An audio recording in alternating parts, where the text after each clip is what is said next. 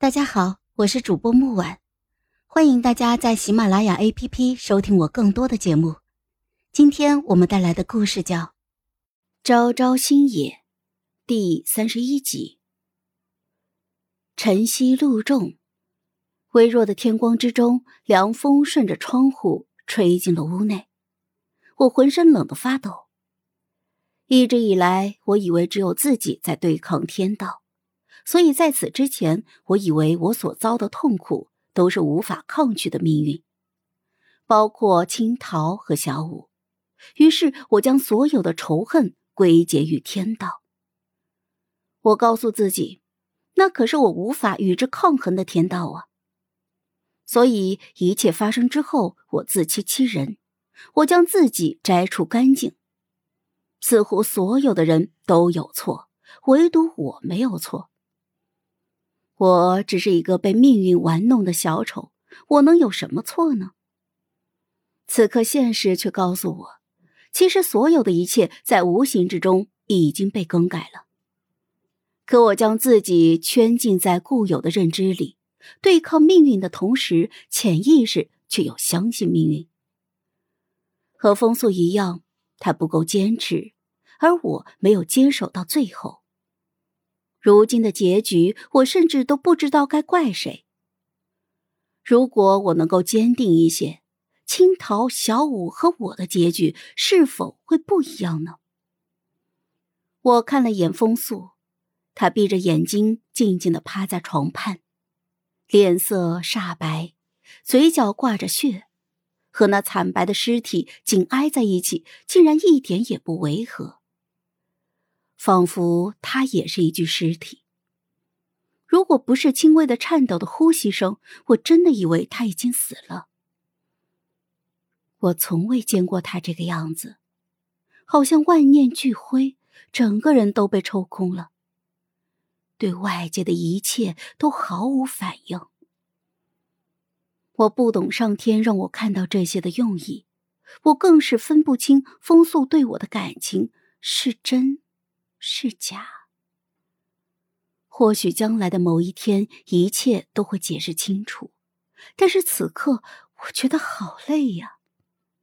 灵魂仿佛破了一个洞，一直在往外流逝着什么，前所未有的累。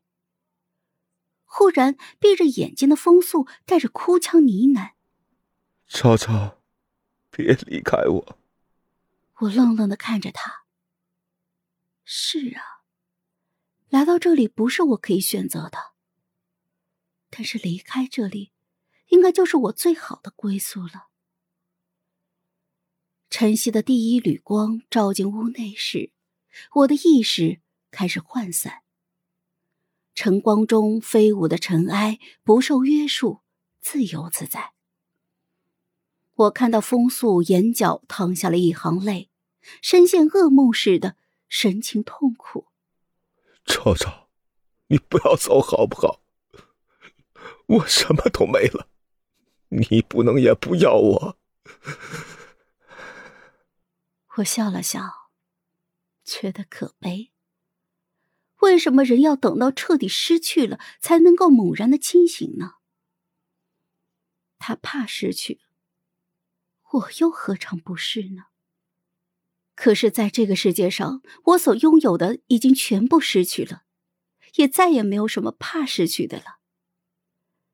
我的肉身，包括我的灵魂，走到了敞开的门前，感受着晨光铺洒在身上的暖意。真好啊！这个世界，最后给我的感受是温暖的。风速猛然惊醒，恐慌的看着门口的位置。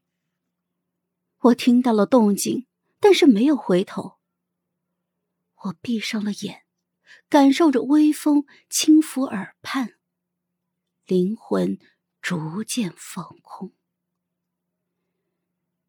那一刻，风声似乎能够将我带到任何我想去的地方，带我去见。任何我想见的人，青桃，小五，